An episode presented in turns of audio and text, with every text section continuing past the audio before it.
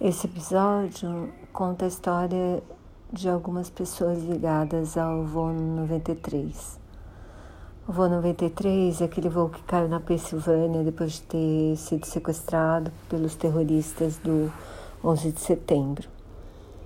Antes de cair, os passageiros e a tripulação fizeram um motim para tentar retomar o controle do avião. Isso acabou impedindo que o avião atingisse o alvo, que eles acham que era o Capitólio em Washington, mas não impediu que todo mundo morresse. E esse episódio conta a história de várias pessoas ligadas ao voo do legista, que chamou família, as famílias depois de um tempo para para explicar para eles, né,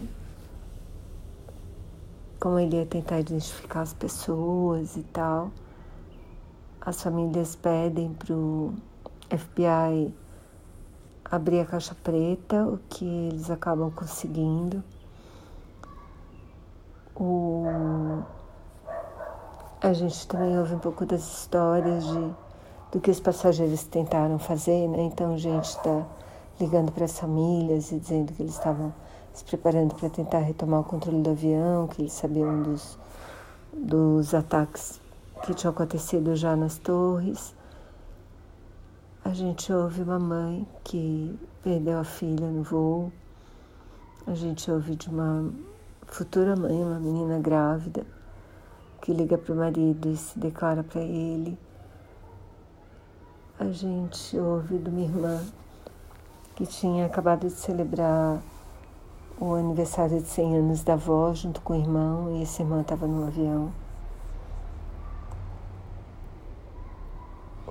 O legista, que eu já falei, um jornalista que era dono da terra onde o avião caiu. E, e esse lugar agora é um memorial.